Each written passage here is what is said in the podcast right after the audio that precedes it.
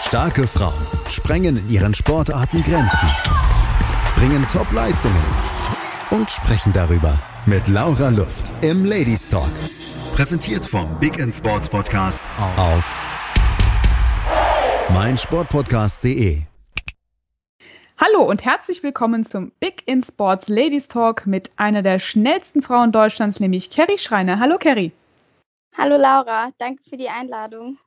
Ja, super, dass du dabei bist. Vielen Dank. Bei deinem vollen Terminkalender ist es wirklich toll, dass du uns die Zeit heute schenkst, mal von deiner krassen Karriere zu berichten. Aber bevor wir damit starten, haben wir noch drei Fragen, die wir jedem hier bei uns auf dem Podcast stellen. Und ich glaube, du hast ziemlich interessante Antworten, schätze ich mal. Mhm. Denn wenn ich dich frage, wer ist für dich der größte Sportler, was würdest du sagen? Boah, also der größte Sportler überhaupt. Mhm. Aber wenn ich da direkt denke, ui, ähm, boah, ich glaube, da denke ich direkt an Usain Bolt. Witzig, hat auch mal jemand gesagt. Gut, ja. ja. Sehr gute Antwort. Und vor allem mal nicht aus dem Motorsport. ja, ausnahmsweise. Ja, der hat schon einiges äh, erreicht, das ist der Wahnsinn, ja. Auf das sportlich Fall, ja. ja. Ähm, würdest du auch sagen, äh, das kannst du gerne aus deiner Karriere nehmen oder generell, was für dich so jetzt bisher im Kopf geblieben ist, äh, der größte Sportmoment, was dir da spontan so einfällt? Puh, der größte Sportmoment. Boah, also für mich persönlich, also um ehrlich zu sein, ähm, war das damals, als Sebastian Vettel das erste Mal Weltmeister geworden ist. Ähm, das war für mich so, keine Ahnung, ich fand das ganz, ganz toll damals. Das hat mich richtig mitgenommen. Ähm, das war für mich persönlich einer der größten Momente. Mhm. Du hast ja äh, da jetzt mal den erstes Mal, dass mal jemand Sebastian Vettel sagt und nicht äh, Michael Schumacher. Gut zu ja. sehen, aber ähm, hattest du auch mal die Chance, ihn kennenzulernen? Ähm, ja, witzigerweise habe ich ihn 2014 war das, glaube ich, ähm, bin ich noch Kart Masters gefahren und dann war er zum Testen mal da an einem Freitag oder so. Mhm. Und da habe ich ihn das erste Mal gesehen und habe dann auch ein Foto mit ihm gemacht, ein bisschen geredet. Aber ja, ich bin dann ein paar Jahre später mal mit seinem Bruder zusammengefahren mhm. ähm, in der Lamborghini Super Trofeo auf einem Auto. Aber da, dadurch habe ich ihn nie gesehen. Also ähm, soll dann ja im Kart einmal. ja, aber gut, da kennt man ja die meisten eigentlich im Prinzip draus, ne? Ja, das stimmt. Ist jetzt natürlich eine schwierige Frage, aber ich sehe, dass du ja teilweise auch fleißig auf dem Fahrrad unterwegs bist. Aber gibt es eine interessante Sportart, die du neben deiner siehst?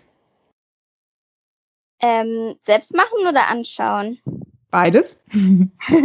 also selbst machen, doch Fahrradfahren. Das ist eigentlich am meisten Fahrradfahren und natürlich ja Kraftsport, bisschen Laufen. Ähm, und ja, anschauen eigentlich weniger durch meinen Vater ein bisschen Fußball, mhm. aber jetzt nichts, was ich so intensiv verfolge. Da gibt es dann noch keinen Familienstreit, ne? dass wie das mal für einen anderen Club ist oder so. Genau, ja. Sehr gut. Hast du dich gleich für das äh, ja, Hobby, was wir ja alle so lieben, den Motorsport entschieden. Und genau. äh, für, genau.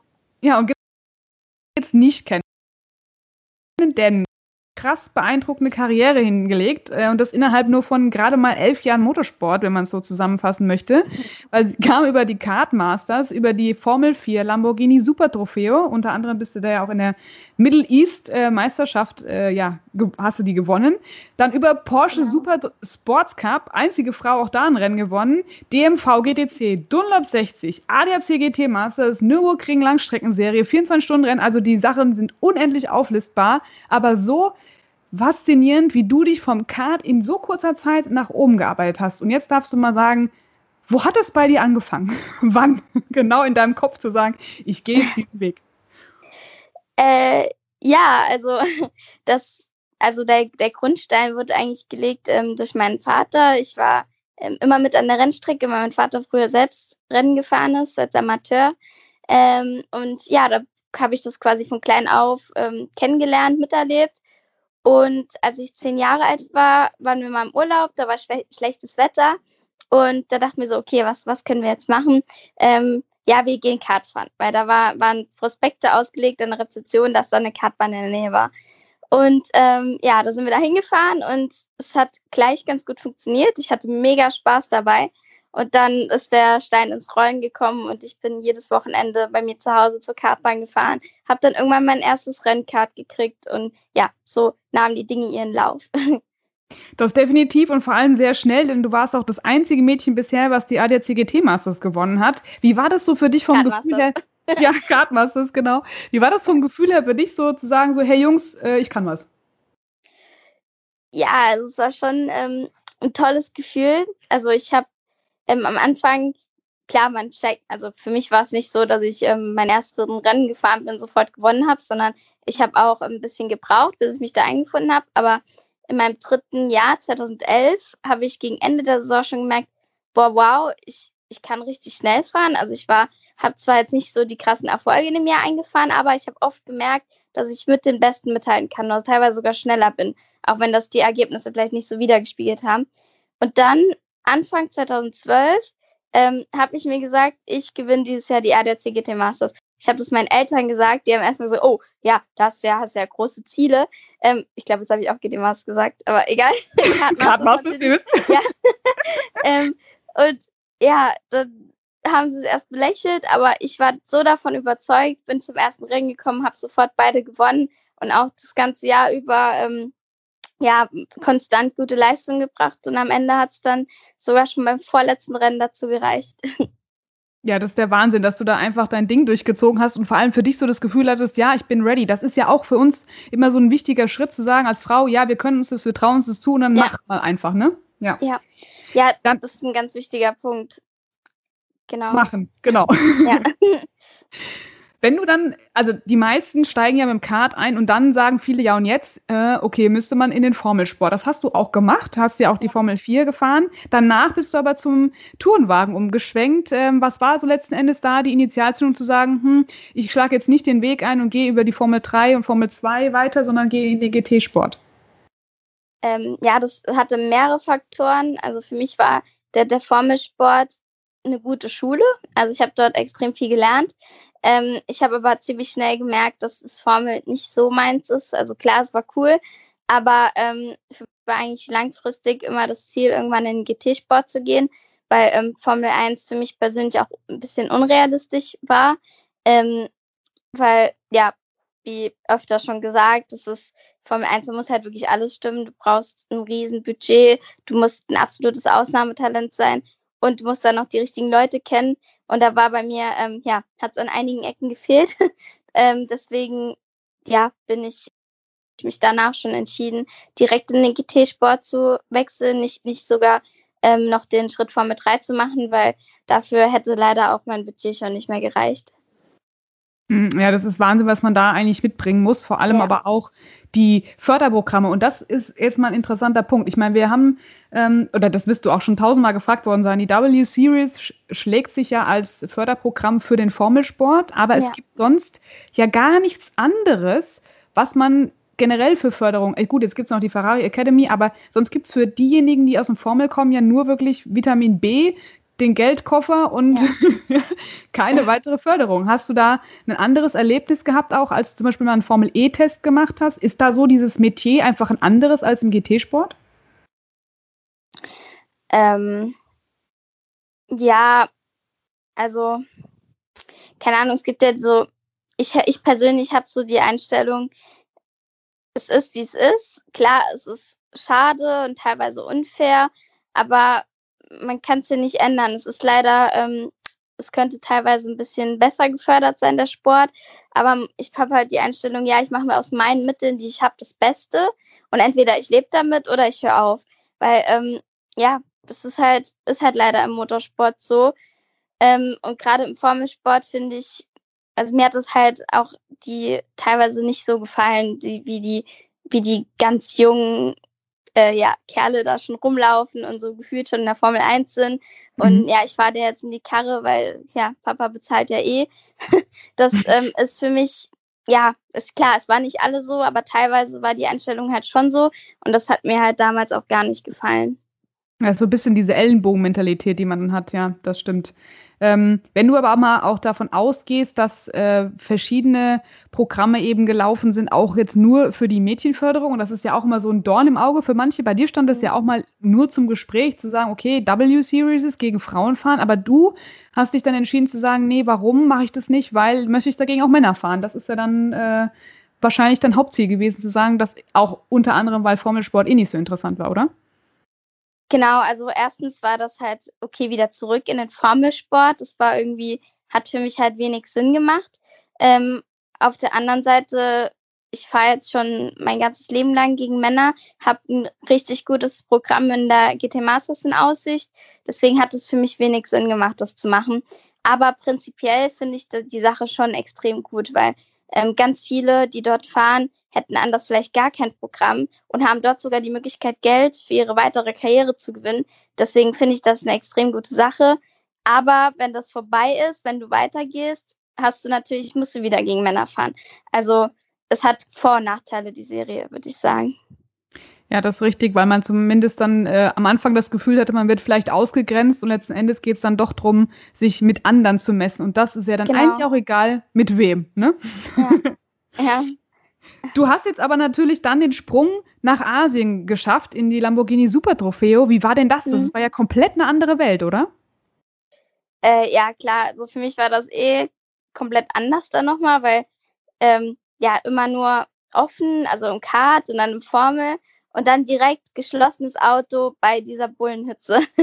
ähm, ja, andere Mentalität, neues Team. Das war auf jeden Fall eine krasse Erfahrung, gerade ähm, ja, wenn man noch so jung ist. Aber für mich, also ich bin froh, dass ich es damals gemacht habe. Ich habe dort viel gelernt. Und ja, ich denke, wenn man mal da drüben gefahren ist, ähm, also ich weiß nicht, ich würde das jedem mal empfehlen, mal ein bisschen ausländische Luft zu schnuppern. Du warst ja auch schon extrem äh, international sowieso schon unterwegs und ähm, wir ja. haben auch da noch ein paar Lieblingsstrecken von dir aufgelistet, nämlich unter anderem ist es Dubai und Silverstone, die bei dir auf der Lieblingsstrecke stehen. Natürlich auch Nürburgring, klar, aber ja. auf welchen Rennstrecken warst du noch unterwegs im Ausland, wo du sagst, boah, die sind mir so super in Erinnerung geblieben, würde ich gerne noch mal fahren oder überhaupt fahren, so auf der Wunschliste? Ja, also genau, Dubai hatte ich tolle Erinnerungen, da hatte ich richtig gute Rennen und die Strecke die hat mir mega gelegen, also flüssig und rund. Also das war ähm, super. Dann genau Silverstone bin ich auch schon im, im, Formelsport, in der englischen Formel 4 gefahren. Und ähm, dann später auch in der Lamborghini Super Trofeo hatte ich auch schöne Erinnerungen dran. Ich weiß noch ganz genau, ähm, in Silverstone habe ich an meinem 18. Geburtstag einen englischen Formel 3 testen dürfen. das wow. war so richtig cooles Erlebnis, da denke ich auch gerne dran, äh, daran zurück. Ähm, ja, sonst Imola war eine richtig, da hatte ich ein richtig gutes Wochenende ähm, in, beim Weltfinale von der Lamborghini Super Trofeo 2017. Da wäre ich, ähm, hätte ich fast gewonnen, bis mich leider einer abgeräumt hat im Finale oder ich weiß gar nicht mehr, ich glaube Präfinale oder so. Das war, ähm, aber egal, da war ich so schnell und die, die Strecke hat mir so viel Spaß gemacht und auch wegen der Geschichte und allem. Mhm. Sonst, boah, wo ich mal gerne fahren würde, das ist eine gute Frage. In Amerika würde ich mhm. gerne mal fahren, auf den verschiedenen Strecken. Da gibt es ja viele richtig coole Strecken. Und natürlich Le Mans. Das, das sind so Träume von mir. Das ist gut, das kann man sich immer auf den Wunschzettel ganz oben hinschreiben. Ja, auf jeden Fall. Genau, Ziele verfolgen und äh, ja, wer weiß, was da noch in deiner Karriere kommt. Du bist ja noch sehr jung, äh, von daher, ja. da geht genau. definitiv noch einiges. Ja.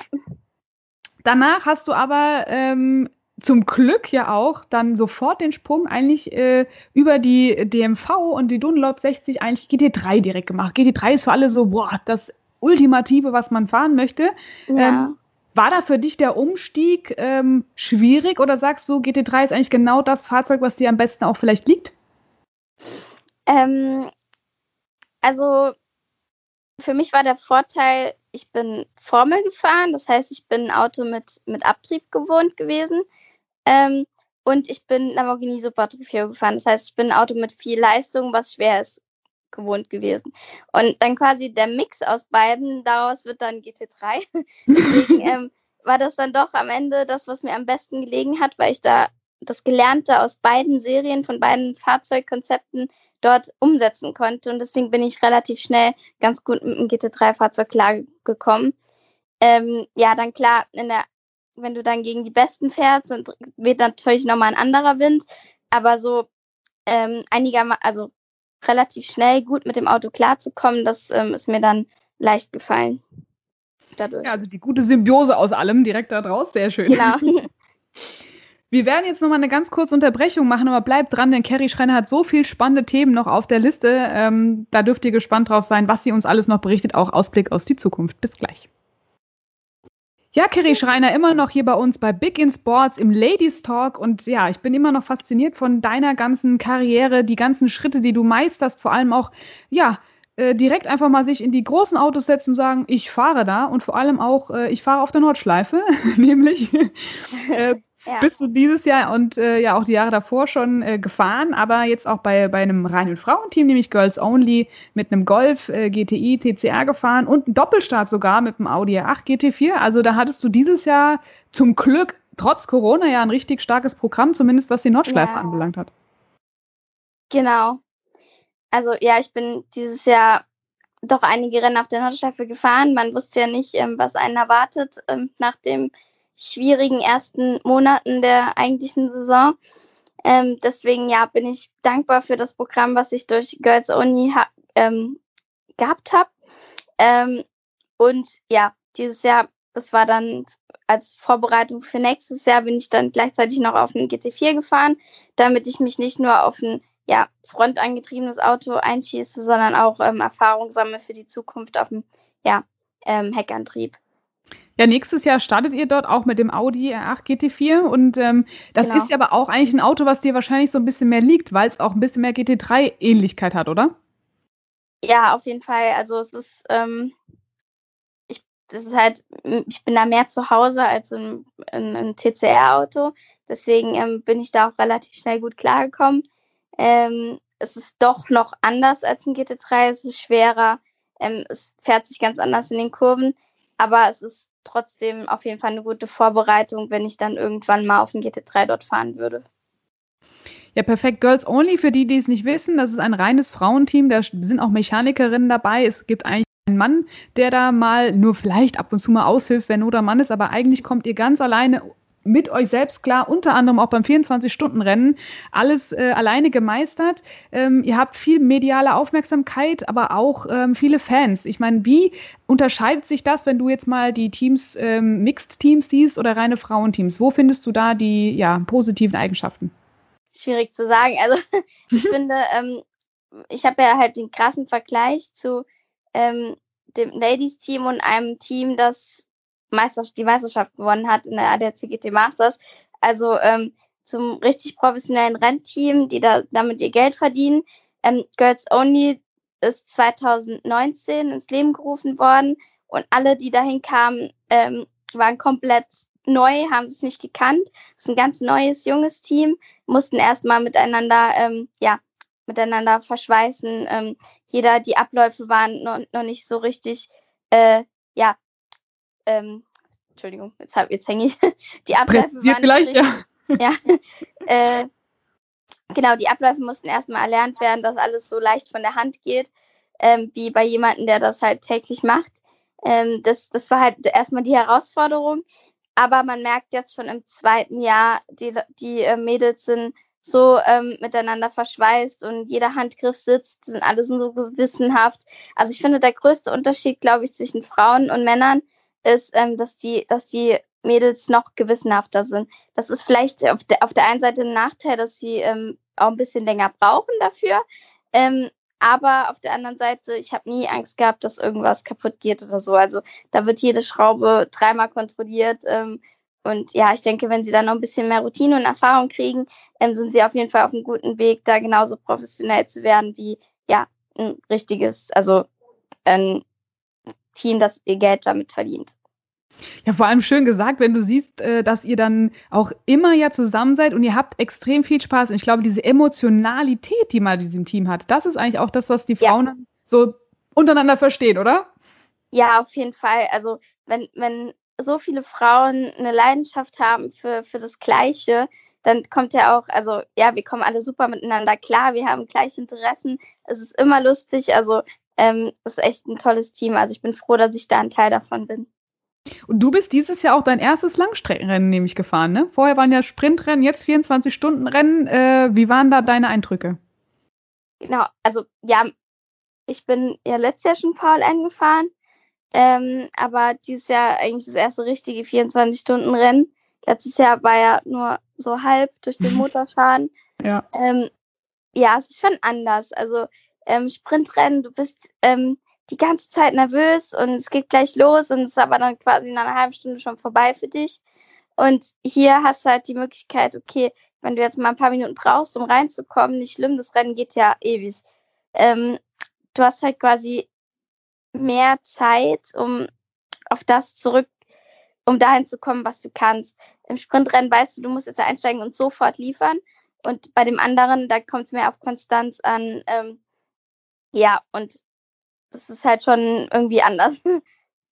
Würdest ja. du sagen, dass du weitere 24-Stunden-Rennen auch woanders, in anderen äh, Ländern fahren möchtest oder bleibst du eher in der Sprint-Kategorie und nimmst das nur auf der Nordschleife mit? Nein, ich bin auf jeden Fall offen auch für andere Sachen. Kommt halt auch immer drauf an, was, ähm, welche Möglichkeiten sich bieten in der Zukunft. Äh, aber klar, also keine Ahnung, Dubai natürlich Le Mans als Traum, bin ich, wäre ich auf jeden Fall sofort dabei, ja. Ja, sehr gut. Dann äh, hoffentlich hören da auch alle fleißig zu, was, äh, was für die Carrie da noch ansteht. Aber ADC GT Masters, kommen wir mal zu deinem eigentlichen bisherigen Traumziel. Ja, da bist du ja wirklich auch ja. super professionell und vorne mit dabei. Ähm, hast natürlich auch witzige Teamkollegen und ich glaube, diese Chemie bei euch bei Rotronic Racing ist eh äh, total lustig. Äh, erzähl uns ja. doch einfach mal so, wie das in so einem Profiteam äh, vonstatten geht. Ja, genau. Also ich glaube, dass das, was wir bei ähm, Rotronic im Team haben, ist halt schon was Besonderes. Ähm, ich glaube nicht, dass es so normal ist. Also wir sind halt schon, wir, wir sind ein sehr junges Team, wir verstehen uns alle super, wir sind mehr wie eine große Familie. Ähm, das ist halt auch nicht normal, würde ich sagen. Also sowas habe ich auch noch nie erlebt in einem Rennteam, dass alle so irgendwo auf einer Wellenlänge sind, obwohl alle doch so verschieden sind. Ähm, ja, wir können zusammen feiern, wir können zusammen professionelle Rennen fahren, wir haben auch Privatkontakt. Das ist halt schon ähm, ja was ganz Besonderes in dem Team. Also mit ähm, Dennis, Patrick, Kelvin und auch die Mechaniker. Äh, ja, wir verstehen uns auf jeden Fall alle mega sind ja eigentlich so wie Best Buddies, ne? Also wenn ihr dann Kelvin oder Patrick auf der Strecke seht, so dann freut man sich ja eigentlich schon, ne? Das ist dann nicht wirklich Konkurrenz, oder? Es ist, ich meine, eher so Team Buddy. ja, also klar, am Ende fährt man halt schon gegeneinander. Ich meine, wenn die jetzt um die Meisterschaft fahren und ähm, der ja von hinten kommt und schneller ist, dann macht man da natürlich Platz. Ich meine, ähm, man will ja, ist, ist dann doch ein Team und unterstützt sich gegenseitig. Ähm, aber trotzdem, am Ende möchte ja jeder um seine eigene Position kämpfen. Ja, das ist immer schön zu sehen, dass ihr aber definitiv sehr, sehr viel Spaß habt. Also da auf Instagram ja. Du und Dennis, ihr seid schon echt ein tolles Team, ja? Ja, das stimmt. Also Dennis ist der beste Teamkollege, den ich bisher hatte. Also ähm, ja, wir sind schon richtig gute Freunde geworden mittlerweile. Und ich glaube, diese, dieses Zusammenspiel im Team braucht man auch, um dann einfach äh, entspannt ins Wochenende gehen zu können und dabei Spaß zu haben. Ich glaube, das ist für jeden Fahrer so eine, ja, heimische Base, wenn man sowas hat, das ist wirklich äh, im Prinzip das Wichtigste eigentlich auch bei so einem Renntag. Auf jeden Fall. Also das Wichtigste ist das Umfeld, dass man da hinkommt, sich wohlfühlt. Äh, man weiß, der andere unterstützt einen, der will, dass es bei dir gut läuft und arbeitet nicht gegen dich. Das Schlimmste, was dir passieren kann, ist, dass dein mhm. Teamkollege gegen dich arbeitet. Ähm, weil am Ende, ihr fahrt in demselben Auto, ihr müsst zusammenkämpfen und ähm, ja, das ist halt extrem wichtig, dass, dass man sich gegenseitig unterstützt und pusht.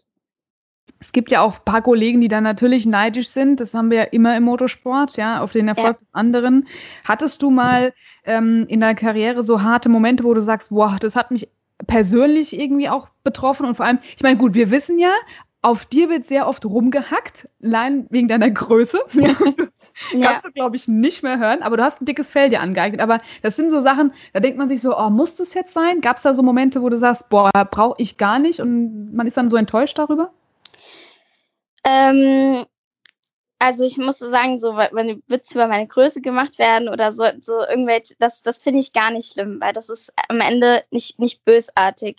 Ähm, was ich, was ich schlimm fand, finde oder fand, gerade am Anfang meiner Karriere, also als ich so ein bisschen angefangen habe, in die Öffentlichkeit zu, zu, zu kommen, mhm. ähm, ähm, da, da, kannte ich das gar nicht, dass auf einmal da jemand kommt, der kennt dich nicht, der sitzt da vor seinem Computer und schreibt ähm, irgendeinen bösen Kommentar und macht dich da blöd an. Und dann denke ich mir so, äh, ja, okay, das ist jetzt weder konstruktiv noch bringt mich das weiter. Das ist einfach nur irgendwo seinen Frust ausgelassen. Mhm. Ähm, das war am Anfang schon sehr schwierig für mich, aber ähm, mittlerweile stehe ich da drüber, weil ich habe irgendwo, ich habe ja, ich habe mein Selbstvertrauen, ich weiß, was ich kann, wer ich bin. Und ähm, ist mein, am Ende kann es mir egal sein, was irgendein einer, der da sitzt hinter seinem Computer, der frustriert ist mit seinem Leben. Ähm, das ist ja am Ende ist das ja nichts Persönliches. Ich meine, ähm, okay, wenn er jetzt sagt, du hast da zu früh gebremst oder was weiß ich, dann ist es ja wenigstens, ähm, da, damit kann ich was anfangen. Aber einfach nur irgendwas geschrieben, um den anderen schlecht zu machen aus Neid, das ist halt, das ist leider ähm, gerade bei uns Deutschen ein ganz, ganz schlimmes Thema. Und es betrifft ja nicht nur mich, sondern Hater haben ja quasi, Hater hat jeder, der irgendwo in der Öffentlichkeit steht. Und das finde ich eigentlich extrem traurig. Aber das ist leider was, womit man leben muss. Ja, es ist schade, weil eigentlich ist es unnötig, ne? Weil letzten ja. Endes könnte jeder den anderen ja supporten und sich freuen dafür, dass der was erreicht hat. Aber das ist dieser Neidfaktor bei vielen, vielleicht auch, die dann sagen, so, oh, der eine hatte mehr Glück als der andere. Ja, aber es ist halt nun mal so. Und das ist auch so dein, ja. glaube ich, das ist so dein Geheimrezept und dein Lebensmotto, ne? Du bist ja eigentlich immer gut drauf, wenn ich dich sehe. Also ich habe noch nie eine schlecht gelaunte Carrie gesehen. Das ist echt krass. und du lächelst ja. so weg mit so einer Ruhe. Also ja, ich finde halt, also ich bin dankbar für das, was ich machen kann. Ich, ich schätze, ich wertschätze das extrem. Ähm, es ist nicht so, dass es für mich selbstverständlich ist, sondern ich, ich weiß, dass es ein Privileg ist, was für ein Leben mhm. ich führen darf, was für einen Sport ich machen darf. Ähm, und deswegen, ja, ich bin froh mit, über das, was ich habe. Ich ähm, bewundere auch andere, die, die ähm, vielleicht noch höhere Serien fahren können oder noch erfolgreicher sind aber es wird mich niemals glücklich machen oder befriedigen, wenn ich jetzt jemanden schlecht mache, der besser ist als ich oder der eine höhere Serie als ich fährt. Das, das bringt mich ja nicht weiter. Am Ende, wenn ich zu viel auf andere gucke, ähm, das, das, das frustriert mich nur und macht mich traurig. Ähm, ich muss auf mich selbst gucken und ähm, das Beste aus meinen Möglichkeiten machen. Das ist ja eigentlich auch so dein Lebensmotto, ne? Also mach dein Ding und äh, konzentriere dich auf dich und freu dich an dem, was du machst. Oder hast du, sag ich mal, noch weitere, äh, auch gerade wenn wir bei diesem mal vom Negativen ins Positive gehen, für die Zuhörer so einen Spruch, wo du sagst, guckt doch mal lieber aus einer anderen Perspektive, weil dann geht es euch vielleicht besser. Also du hast ja eigentlich so ein Credo, was du jeden Tag lebst, oder? Ja, auf jeden Fall. Also klar, das war nicht immer so. Ähm, und es gibt auch immer mal Momente, wo man sich so ein bisschen ja, wo man schlecht drauf ist und so denkt, boah, es könnte jetzt alles mal gerade ein bisschen besser laufen. Aber am Ende, es bringt nichts, wenn man sich auf die negativen Sachen konzentriert. Man muss gucken, was ist gut. Meine Stärken stärker machen, Schwächen minimieren ähm, und versuchen, wie man weiterkommt, wie man sich persönlich weiterentwickelt und sich halt auf das Positive konzentrieren. Weil je mehr man sich auf das Negative konzentriert, desto weiter zieht es einen runter. Und ähm, es ist ja so Gesetz der Anziehungskraft, ähm, dass man ja eher an das denkt, wo man hin will und nicht ähm, was, was schlecht an einem ist. Oder ja, genau. Ja, aber das ist schön gesagt, weil letzten Endes ist das auch, was du ja im Auto dann wahrscheinlich hast. Also mir, mir geht es zumindest so, wenn ich mein Visier runter mache, dann kann ich vorher angespannt sein wie sonst was, aber ich konzentriere mich dann auf das Rennen und den Moment. Was ist bei dir eigentlich so das ähm, ja, Emotionale, wenn du im Rennauto sitzt? Was geht bei dir für einen Film ab? ähm, ja, also kommt drauf an, im, im, im Training, man, ich denke halt nicht so viel nach. Ich, ich fahre ich fahr einfach, habe Spaß dran oder das Wichtigste ist, dass man Spaß hat. Klar, es gibt auch Tage, dann ist man ein bisschen verkrampft und denkt so, oh Gott, heute geht ja gar nichts. Aber normalerweise, ich setze mich rein, konzentriere mich auf meine Punkte ähm, und versuche einfach Spaß zu haben, das zu genießen. Und dann klappt es auch meistens am besten, wenn man einfach locker, ohne Druck fährt und auf sein Talent und auf sein Gefühl vertraut.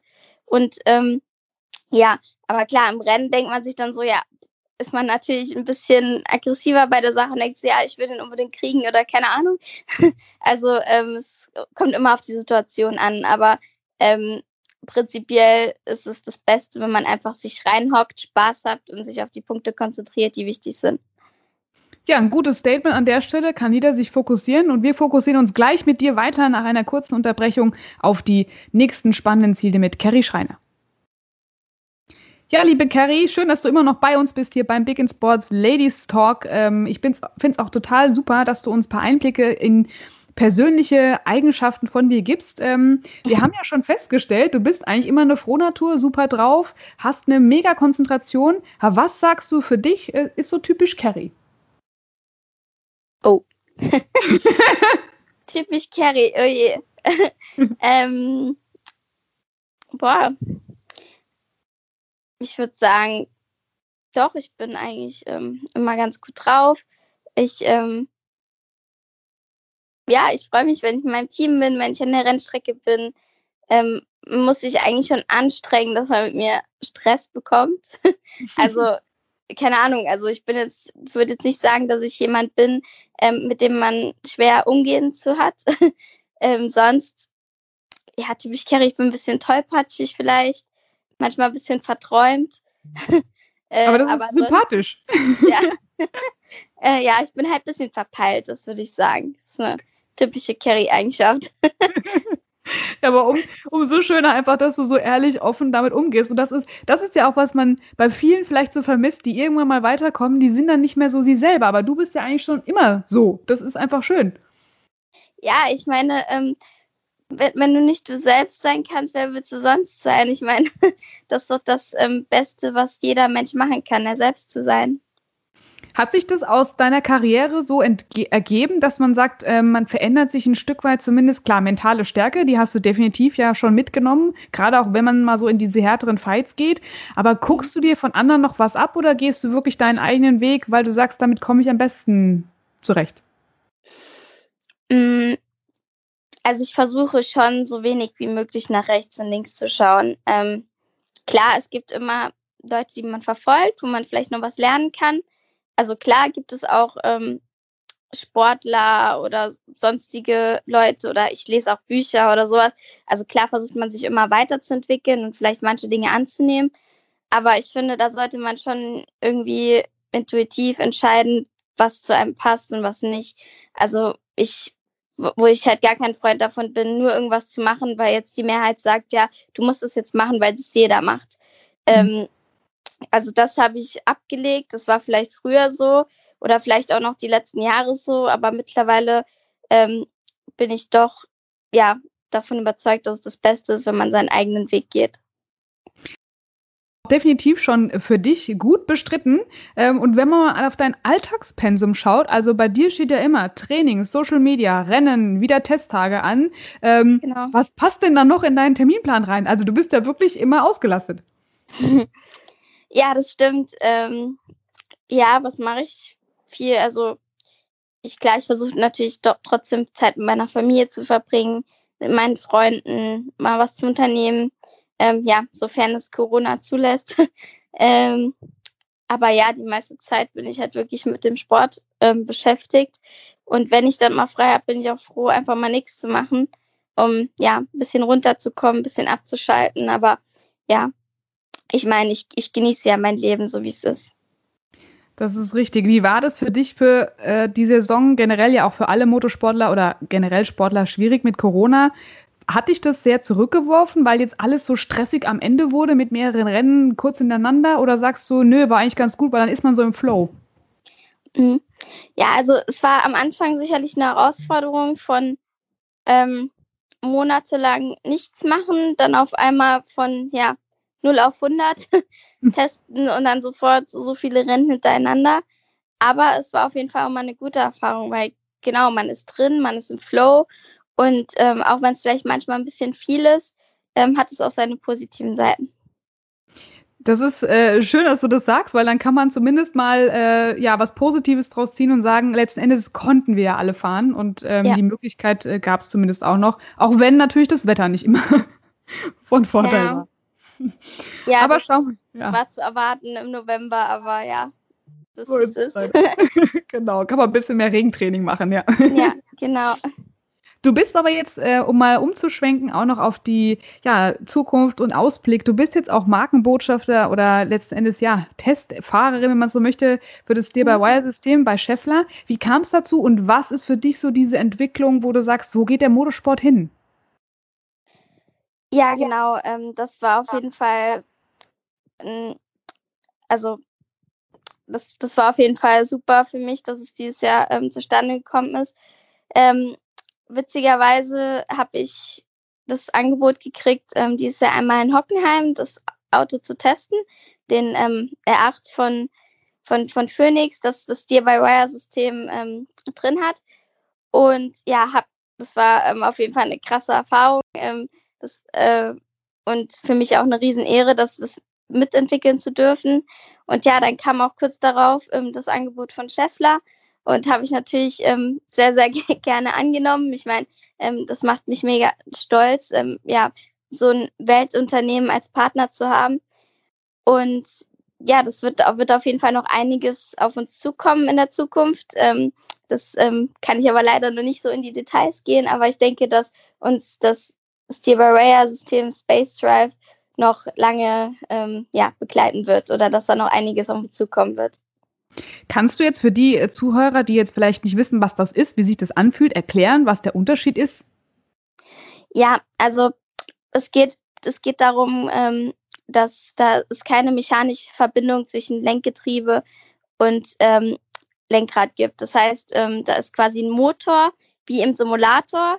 Das ist ähm, ja nicht so wie in einem normalen Auto, sondern du kannst es quasi auch über, über den Computer dann einstellen, wie stark sind die Lenkkräfte, ähm, wie, wie ähm, stark ist das, das Feedback im Auto. Also das ist extrem spannend, weil ähm, dass es überhaupt funktioniert. Also das hätte ich mir niemals vorstellen können.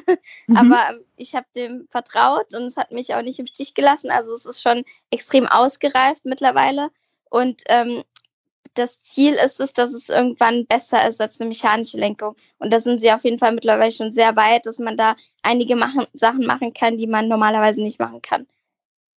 Ist auch immer so ein Thema Sicherheit und ich glaube, da ist ja sowieso immer der Fokus ganz weit oben drauf. Ähm, klar, wir können nicht in die Details gehen, aber wenn wir auch mal einen generellen Ausblick in den Motorsport äh, der Zukunft äh, werfen, glaubst du, dass sich auch zum Beispiel, wenn man mal die High Race League nimmt, ja, da ist es dann wasserstoffangetriebenes Auto, auch mit Simracing ja. gepaart, dass sich da noch viel ändern wird oder glaubst du, dass es einfach noch eine Weile braucht, bis da der Verbrenner komplett ersetzt oder andersweitig äh, ja, ausgetauscht wird? Also ich glaube, komplett ersetzt, das, das, das liegt noch weit in der Ferne. Also ich kann mir nicht vorstellen, dass es in den nächsten fünf Jahren, also ich weiß es nicht, ähm, vielleicht mhm. ist es so, aber ich kann es mir ehrlich gesagt nicht vorstellen. Aber dass da auf jeden Fall einige neue Serien kommen werden, das kann, das denke ich schon. Also mit alternativen Kraftstoffen. Weil es ist ja auch immer so ein Thema und das geht ja jedem so, äh, ah, jemand macht Motorsport. Oh, das ist aber nicht nachhaltig. Also ich glaube, da hast du ja auch die gleichen Gespräche, die man ja. teilweise dann kriegt. Ähm, wie würdest du dann dazu antworten? Was gibst du dann den Leuten mit und sagst, naja, ähm, trotzdem kann man Motorsport machen, es, es geht ja. Ja, ähm, also ja, ich meine, es wird ja an positiven Alternativen gearbeitet. Ähm, aber ich glaube, dass es schon Dinge gibt, die schlimmer sind als Motorsport. Klar, ähm, möchte es jetzt nicht schönreden, aber ich meine, ich es ist meine Leidenschaft und ähm, wir, wir arbeiten ja an Alternativen und irgendwann wird auch was kommen, was ähm, umweltfreundlicher ist.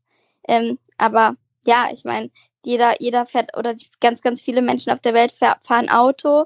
Ähm, ist ja dann auch schwer zu sagen, ja, jeder muss ein Auto verkaufen. das ist halt auch ein ähm, ja, schwieriges Thema.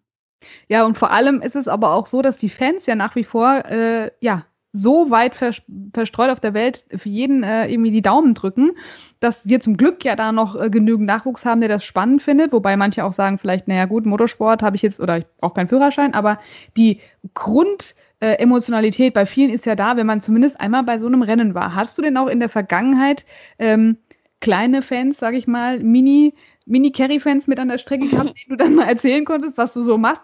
Sagen, oh cool, will ich auch. Ja, habe ich sogar eine ganz witzige Geschichte. Ähm, ich bin 2018 am Hockenheimring mal ein Rennen gefahren auf dem Audi in der DMV GTC, habe das erste Rennen gewonnen.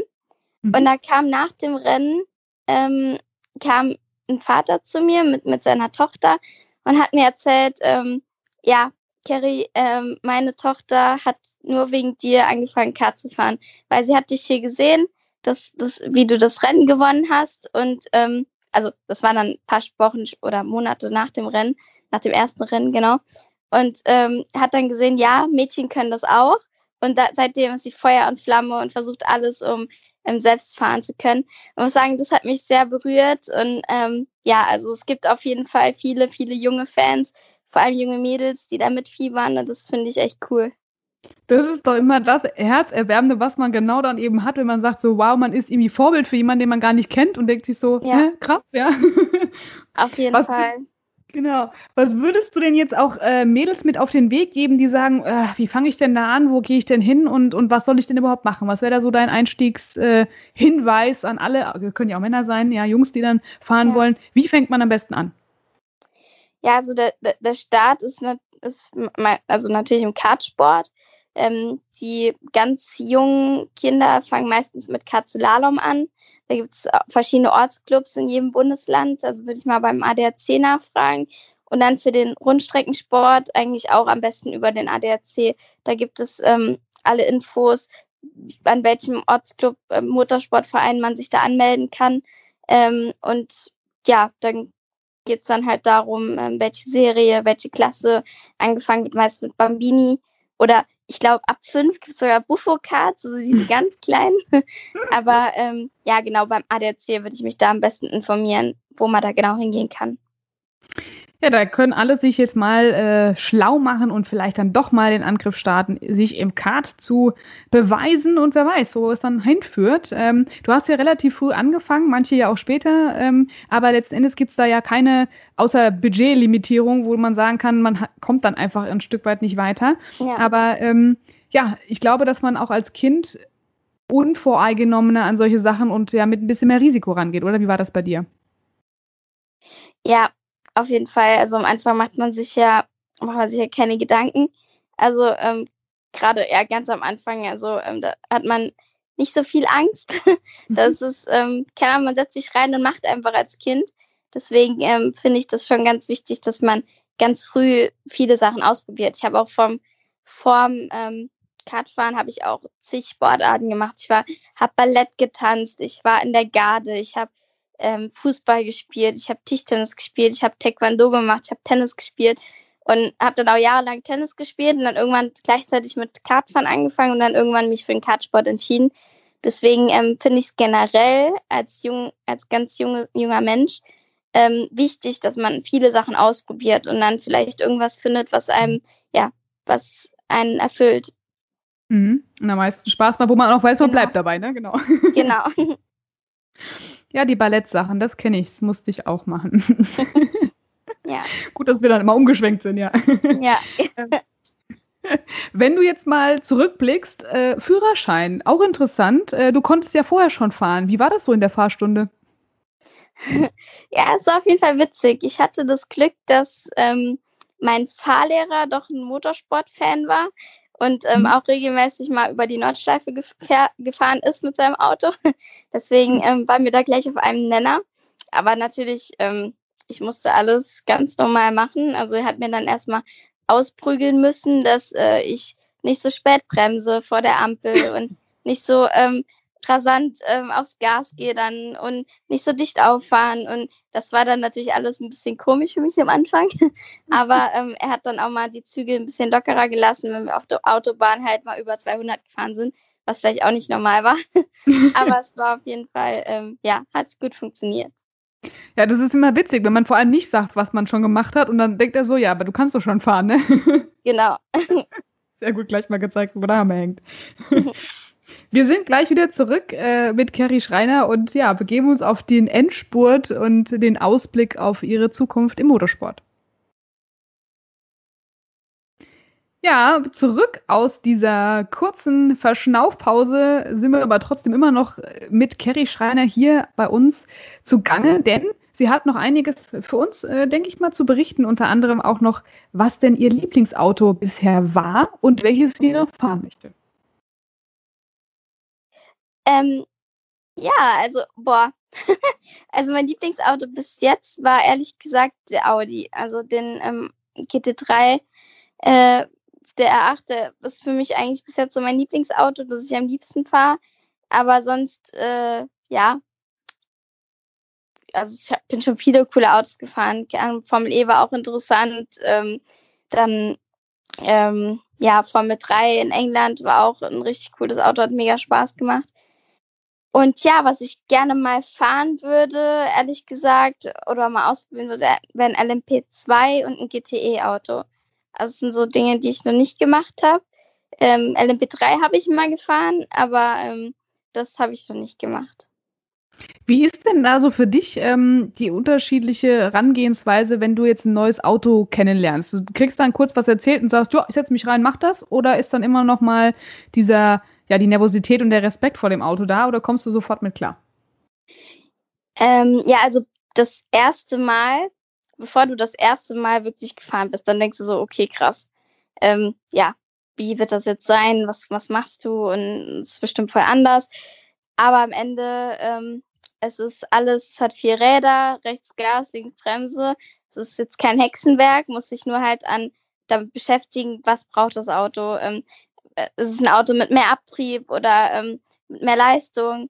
Ähm, Heck, Heck, äh, ist der Motor hinten, ist der Motor vorne. Ähm, also muss ich einfach damit beschäftigen, was braucht das Auto. Und dann, ähm, ja, ist es halt wichtig, musst du mehr Speed durch die Kurve mitnehmen, weil es mehr Abtrieb hat. Oder musst du mehr in die Kurve reinbremsen, weil es, weil es ähm, wenig Abtrieb hat und viel Leistung hat. Ähm, also da muss ich halt ein bisschen damit beschäftigen, aber am Ende, wenn du ein paar Runden gefahren bist, gewöhnst du dich an alles ziemlich schnell, wenn du, ähm, ja, wenn du irgendwann halt mit der Erfahrung kommst.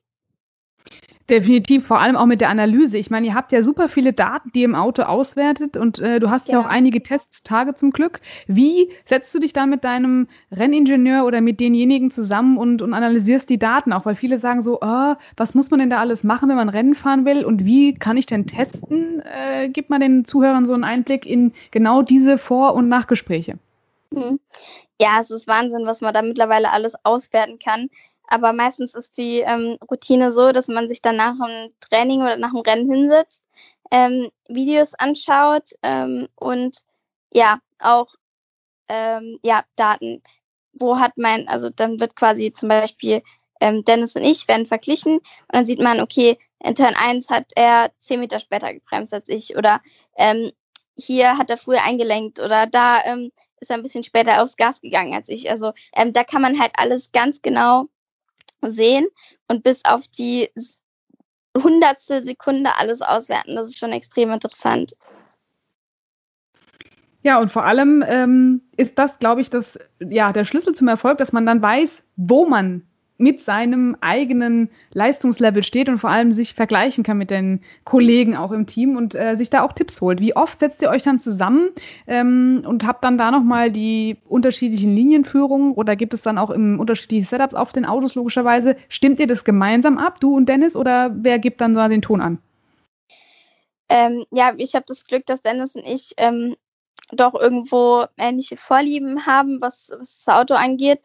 Ähm, deswegen verstehen wir uns da ganz gut und Dennis hat durch die Erfahrungen, die er mehr hat, kann uns da auch extrem helfen, also im, im Gespräch mit dem Ingenieur. Wir haben nach jedem, nach jeder Session ähm, zum GT Masters Wochenende ein Meeting mit allen, also mit allen Ingenieuren, ähm, Teammanagement und Fahrern. Mhm. Und ähm, da wird dann alles nochmal genau durchgesprochen. Aber es ist halt auch krass, ähm, da kommt es halt wirklich auf solche Details an. Also so, keine Ahnung, wenn, wenn du eine halbe Sekunde auf der Strecke verlierst, das sieht zwar viel aus, aber guck dir mal das Video an, da siehst du fast keinen Unterschied. Das ist halt schon ähm, wirklich Detailarbeit, um da ähm, dahinter zu kommen. Ja, und vor allem bist du immer sehr fleißig, äh, was das Testen anbelangt, um da eben immer mit vorne von der Partie zu sein. Ähm, wie ist das bei den Testtagen? Ihr habt ja natürlich auch unterschiedliche Sitzschalen, trainiert ihr natürlich auch wahrscheinlich ja. einen Aussteig. Äh, Ausstieg, genau. Hast du da auch mal lustige Anekdoten zu berichten, generell bei solchen äh, Tests, dass man auch vielleicht was komplett Beklopptes machen muss als Fahrer, weil der Teamchef sagt, wir probieren es jetzt mal für Eventualität äh, vorbereitet zu sein? Ah, nee, eigentlich nicht. Also, ähm, man macht das schon so, keine Ahnung, vielleicht mal irgendwas Wildes am Setup probieren, aber das, ähm, ja, sonst geht man halt seine Testpunkte durch. Was könnte auf dieser Strecke gut funktionieren? Probiert es aus. Ähm, und am Ende hat man vielleicht äh, ja, ein gutes Paket fürs, fürs kommende Wochenende. Ähm, aber normalerweise geht man da, also ja, ganz normales Programm, ist meistens genau das gleiche. Wenn wir mal zum Spaßfaktor nochmal kommen, als Abschluss für unseren Podcast, ähm, haben wir schon gesehen bei Rotronic, ihr macht immer lustige Videos. Also ihr müsst irgendwelche Fragen machen, lustige Aktionen machen. Hast du denn noch generell, auch aus deiner Vergangenheit, jetzt nicht nur bei Rotronic, sondern für, für die Zuhörer, irgendwelche lustigen Anekdoten, die dir noch einfallen zum Thema Rennsport? Oh. so auf Anhieb. Boah, da muss ich mir überlegen. Hm. Alleine eure, wie war das denn, äh, Kickboard-Challenge, wo ihr zusammen antreten musstet, das fand ich immer sehr lustig. Kickboard. Ähm, meinst du, als wir gegeneinander mit dem Fahrrad gefahren sind? Aber war das Fahrrad? Das war so, so ein kleines Elektrofahrrad. Ich dachte, das wäre so, ah, so, ja. so ein Tritt. Ja, doch, klar, ja, da, am Hockheimring. Ja, das, das, war ziemlich lustig. ah ja, da hat sich, genau, das, das, war, das war extrem lustig. Da wollten wir ein Video machen und ähm, Fabian sagt das so aus Spaß, ja, Helm brauchen wir nicht, passiert ja nichts. So, und das Erste, was passiert beim Fahrerwechsel, Patrick legt sich voll hin. Vor allem Patrick, der fährt von uns am allermeisten Rennrad, der fährt so viel Fahrrad und der legt sich volle Kanne auf hin. und, äh, ja, der wusste dann Gott sei Dank, wie er zu reagieren hat, weil ihm das scheinbar öfter passiert. Aber das war auf jeden Fall extrem witzig. Also da haben wir viel Spaß gehabt. Ja, das ist immer schön zu sehen, dass euch da auch zumindest zwischen und vor den Rennen immer äh, ja, lustige Szenen vom Team präsentiert werden und ihr natürlich da auch mit dabei seid. Genau, ja. Ähm, gucken wir jetzt aber nochmal auf die, ja, hoffentlich dann nächstes Jahr besser laufende Saison für alle. Ähm, du fährst wieder auf der Nordschleife, du fährst auch wieder ADCGT Masters. Was steht sonst noch auf dem Plan? Ähm, ja, also sicher ist bis jetzt die ADAC-GT, äh, sorry, die, ähm, die VLN und das 24-Stunden-Rennen und ähm, auch wieder in der GTC Race im Rahmen von der DTM mit ähm, Scheffler. Und ja, sonst ist es leider, ist leider noch nicht sicher. Also klar, es wird mit Sicherheit nochmal ähm, was, was mindestens oder genauso gut ist wie die GT Masters. Aber was ich genau mache, das kann ich leider noch nicht sagen. Ich, dieses Jahr wird es auch ähm, ja, ich denke, dass sich viele noch nicht so früh festlegen werden. Mm, ja, wahrscheinlich auch eben gerade dieser Situation geschuldet. Aber wir drücken dir auf jeden Fall ganz fest die Daumen. Wir hoffen, Vielen Dank. Dass, wir hoffen, dass wir dich nochmal bei unserem Podcast dann äh, im nächsten Jahr vielleicht hören können, wenn wieder neue Sachen auf dem Plan stehen. Und Gerne. vor allem, wenn du Le Mans fährst. Deal. Okay, alles klar. Machen wir so. Sehr gut, weißt du Bescheid. vielen, vielen lieben Dank, Carrie, dass du heute Zeit für uns hattest, deine ja, Karriere ein bisschen unter die Lupe zu nehmen. Und wir drücken dir ganz fest die Daumen. Vielen Dank für dein tolles Interview. Sehr gerne, Dankeschön.